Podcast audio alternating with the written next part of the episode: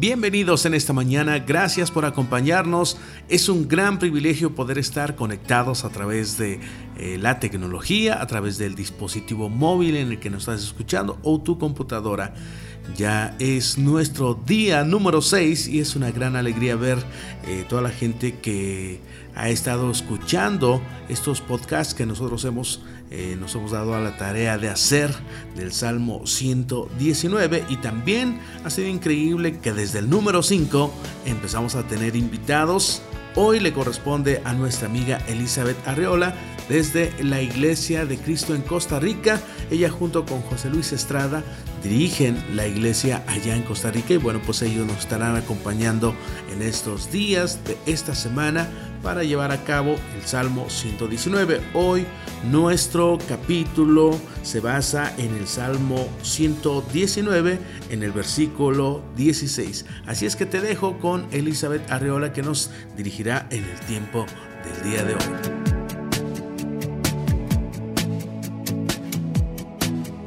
Continuamos con nuestra lectura del Salmo 119. Acompáñame al versículo 14 que dice así. Me regocijo en el camino de tus estatutos, más que en todas las riquezas. Qué increíble la enseñanza que quiere dejarnos aquí David. El gozo puede ser el resultado de riquezas materiales o riquezas de sentimientos y experiencias. Son esos momentos que nuestro corazón atesora y alrededor de los cuales la humanidad busca construir sus vidas. El mensaje es sutil, pero se engancha a nuestro corazón. Si tan solo tuviera con ese trasfondo un hombre que no era extraño a las riquezas, o sea, David, y sus gozos, nos da su consejo inspirado y autoritario, ya que es la palabra de Dios. El mundo dice que hay varias circunstancias que te traerán gozo. Por ejemplo, la victoria, el poder, la sensualidad y compañía, hijos exitosos y más. Pero podemos apreciar que David tuvo victoria. Recordemos que experimentó el gozo al derrotar a Goliat en 1 Samuel 17. También tuvo poder, salió triunfante en batallas épicas. Sensualidad y compañía, tuvo muchas concubinas y esposas. Lo leemos en 2 Samuel 23 y también tuvo hijos exitosos. Su hijo fue el gran rey Salomón. David no dejó duda en cuanto a la prioridad en su vida. Como rey, obviamente tuvo acceso a todos los entretenimientos reales. Sin embargo, él nunca se dejó atrapar por todo lo que le proporcionaba la monarquía.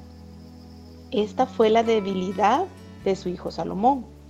David sabía que no podía, que no había riqueza que pudiera compararse con lo que podía obtenerse de la palabra de Dios. Hay muchas cosas que buscan enmarcar gozo en nuestras vidas, pero el crecer en santidad, en conocimiento y intimidad con Dios trae más gozo que cualquier sustituto que el mundo ofrece. Calvino dijo lo siguiente, tal como la riqueza atrae a sí misma los corazones de la humanidad, así me he deleitado de manera exquisita más en el progreso que hago en la doctrina de la piedad que si abundase en todo tipo de riqueza. Cuando usted ha crecido en la gracia y el conocimiento del Señor y la palabra, tiene en su corazón eso tan valioso. Usted no se siente obligado a leer la palabra porque ella es una prioridad en su vida. La palabra no nos pide que sacrifiquemos inteligencia, nuestro sentido común, nuestros talentos ni, ni nuestras habilidades. Solo nos pide que sometamos todo eso al Señor descubriremos que hay algo más importante que ganar dinero y avanzar en su carrera. Hay algo más importante que el poder jubilarse para disfrutar las perfectas vacaciones. ¿Te atreverías a amar la palabra de Dios lo suficiente para regocijarte más en la Biblia que en cualquier otra cosa de tu vida? En la palabra de Dios conocemos a Dios. ¿Cuál es su precio? ¿Cuánto más tiene que ofrecerle el diablo para atraparte de lo que debería ser la prioridad más importante de tu vida? Espero que esto te ayude a meditar y a priorizar la palabra en tu corazón.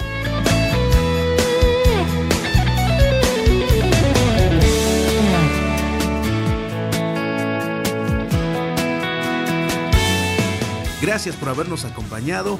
Deseamos esperarte en el próximo capítulo y puedes compartir este material con quien tú quieras. Nuestro único propósito es que podamos ayudar a la mayoría de personas a que tengan un gran acercamiento con las escrituras día con día. Muchas gracias.